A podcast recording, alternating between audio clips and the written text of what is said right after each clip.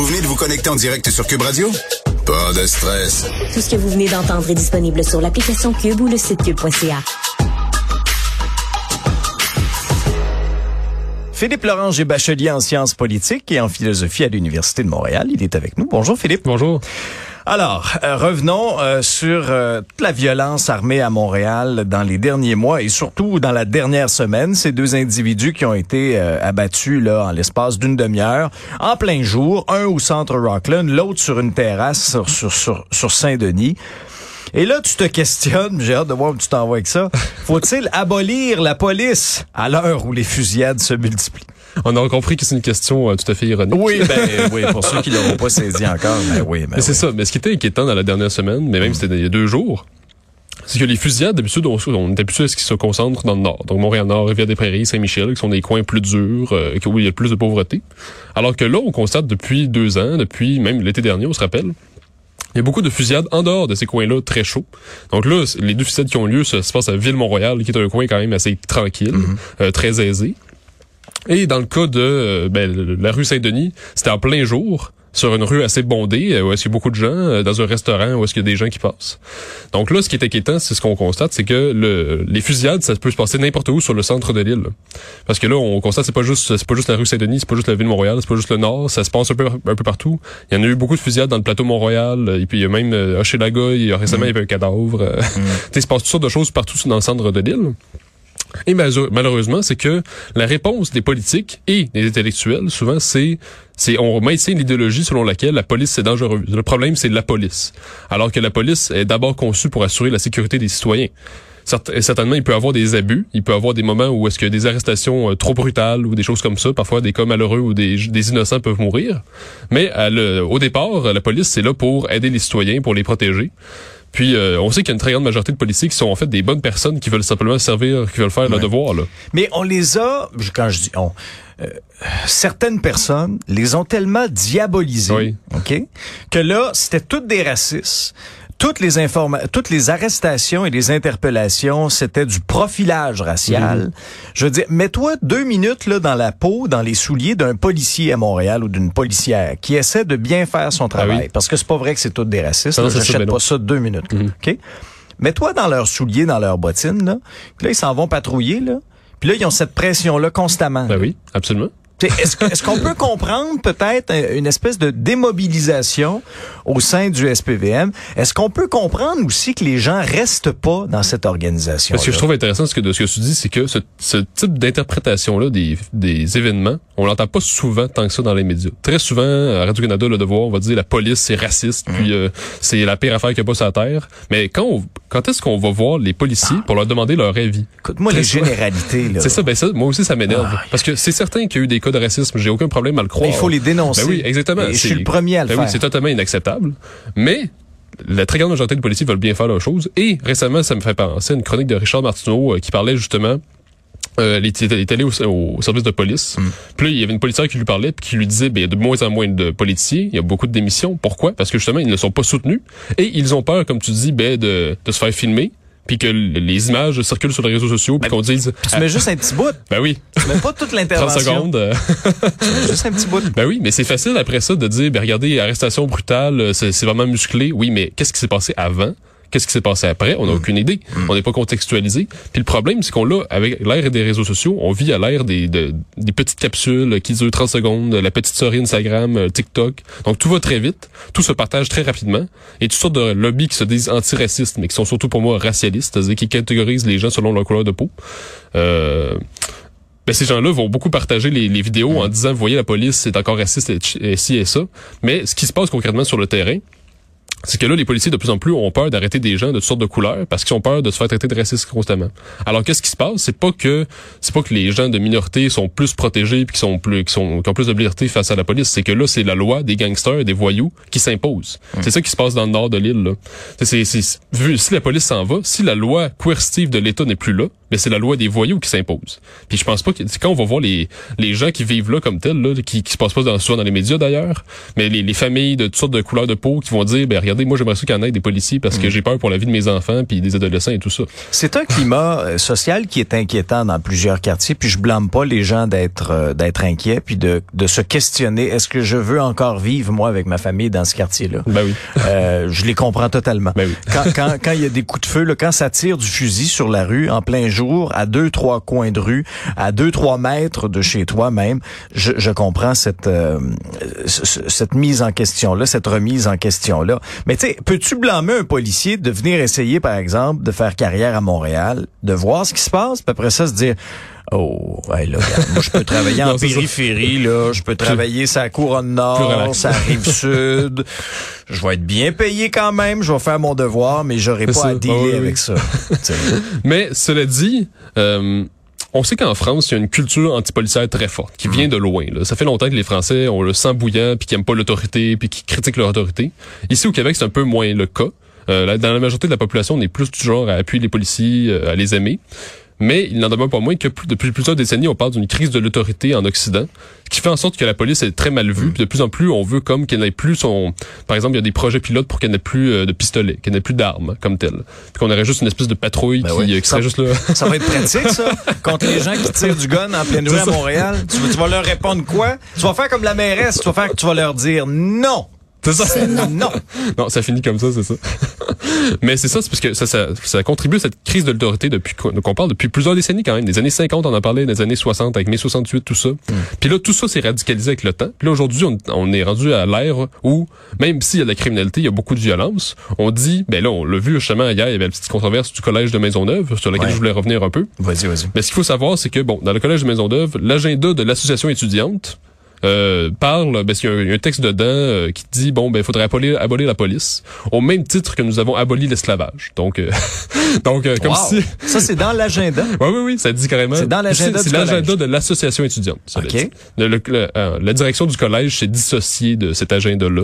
Mais il n'en demeure pas moins que cet agenda-là circule. Puis bon, c'est des gens qui vont... euh, qui vont ben, ça fait dans la promotion de, de l'école, si on veut, là, quand même. Bien, enseignes-tu la technique policière? Oui, c'est ça. C'est ça Ah. qui est assez drôle. là. C'est pas pire, ça va bien. Parce que justement, l'image circulait, avant que les médias en parlent, l'image circulait beaucoup dans les milieux des, Mm. des, des étudiants de technique policière. Parce que là, on se disait, ben là, franchement, j'étudie là, puis en même temps, il y a un agenda qui dit que j'ai pas le droit d'exister. là. Mais C'est particulier. c'est ça, mais l'abolition de l'esclavage, parce que là, l'esclavage, c'est une institution qui est totalement inique. Il y a des gens qui sont considérés comme euh, systématiquement inférieurs, onto- ben je le dis ontologiquement, mais qui sont comme euh, qui sont considérés comme euh, profondément inférieurs au reste de l'humanité. Parce que dans le cas de la police, c'est simplement ça a toujours existé, puis c'est là pour protéger la population. C'est ça le but de la police au départ. Donc après, on peut vouloir l'adoucir pour qu'elle évite les, les coups de matraque qu'il y avait en trop à l'époque du 19e siècle, par exemple. Mais on peut pas euh, simplement dire comme ça, on veut plus de pistolets, plus d'armes. tout- Puis tu sais, l'objectif, moi, quand, quand ça devient trop radical de même, moi, c'est là que je décroche aussi. Là. Je dire, l'objectif, c'est pas de donner la bénédiction sans confession aux policiers, pas du tout. Quand il y a des gestes comme George Floyd, Mhm. arrivé, c'était une gang de racistes. Et ça, là, faut dénoncer ça là, avec vigueur. Absolument. OK?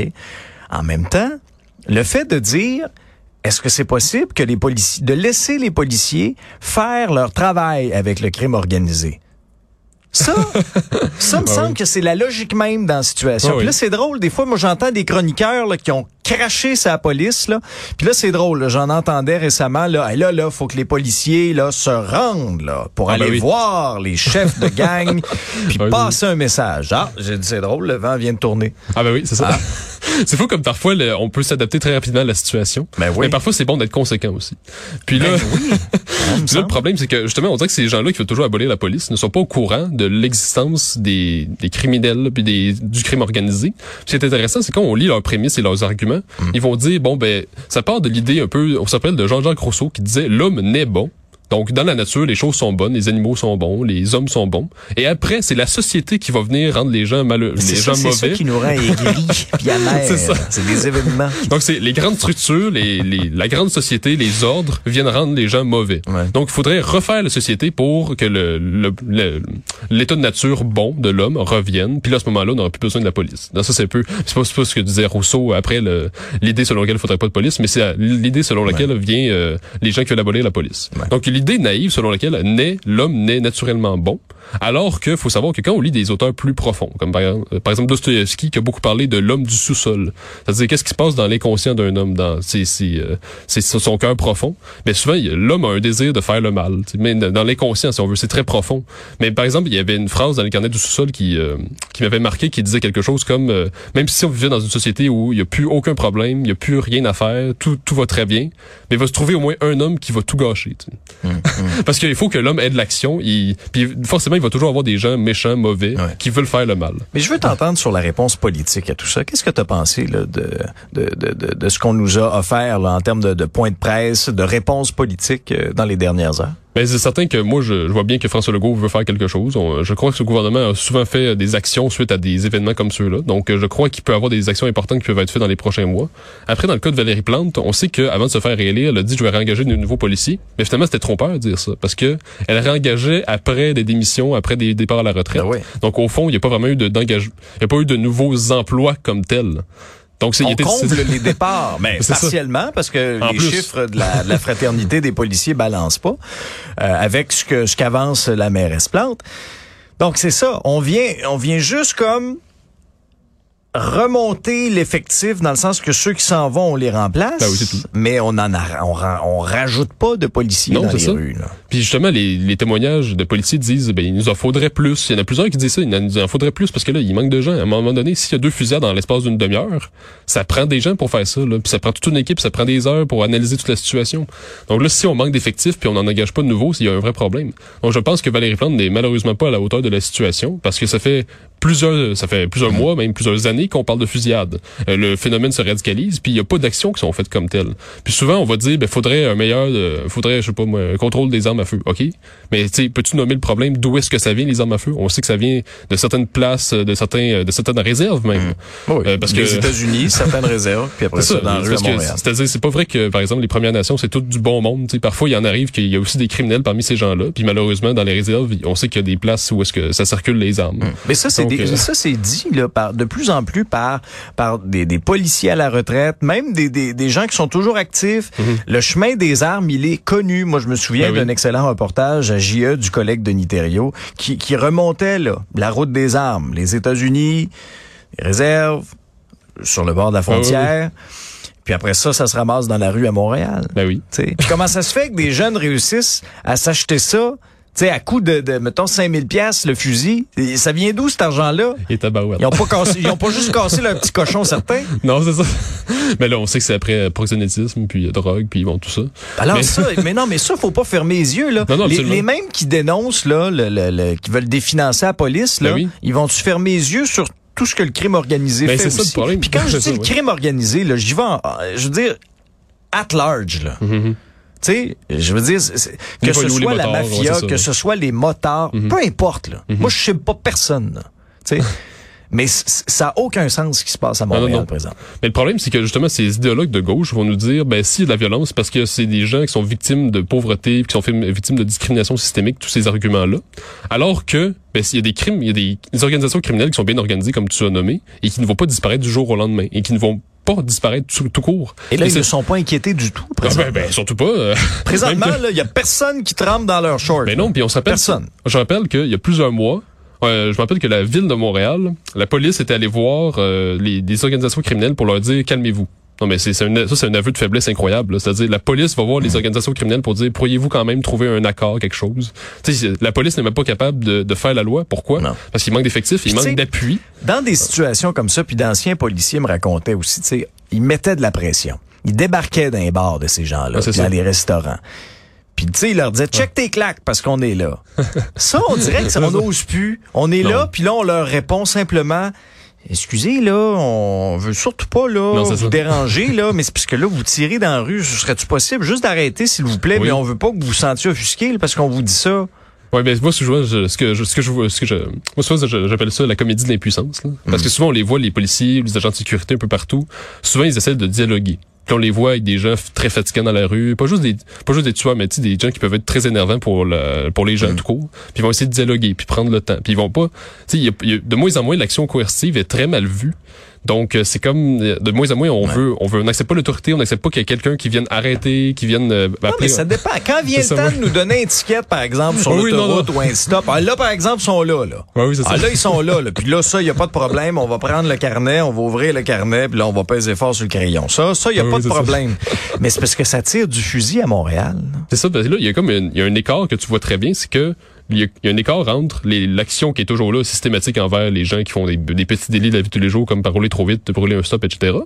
Mais dans le cas de, de réels crimes violents, dangereux, qui, qui bon, c'est ça, dangereux, mais là, on, l'action policière est beaucoup moins là parce qu'on craint, on craint pour notre vie, puis il n'y a pas assez d'effectifs, il n'y a pas assez d'appui populaire, on, on craint d'être limogé en raison d'une vidéo euh, non contextualisée Mais- qui circulerait. Mais comme société, ça, on doit se questionner là-dessus, puis on doit Ben oui. les adresser, ces choses-là. Ben oui, parce que si on veut, de nos jours, euh, par exemple, moi je viens de la, de la Montérégie, ben souvent, les- beaucoup de gens disent euh, Montréal, c'est pas une place pour élever des enfants, parce que de plus en plus, là, il y a beaucoup de bruit, beaucoup de chantiers de construction, puis là, en plus, il y a la violence. Ben là, Ouais. si on voit notre enfant en, en danger comme ça, tu sais, moi-même, qui est pas un, pour, ça fait juste un an que j'habite à Montréal, mon cercle social est moins fort que, par exemple, quelqu'un qui est né à Montréal comme tel.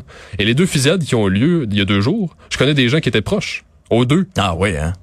Es-tu sérieux? Ben Mais oui. quand même, c'est Tu. C'est quand même incroyable. Là. Donc là, ce que ça veut dire, c'est que n'importe qui peut, voir une fusillade de ses propres yeux, peut l'entendre à Montréal. Ah oui, tout à fait. Donc, euh, après ça, on vient nous répéter que Montréal est une ville sécuritaire. Ouais.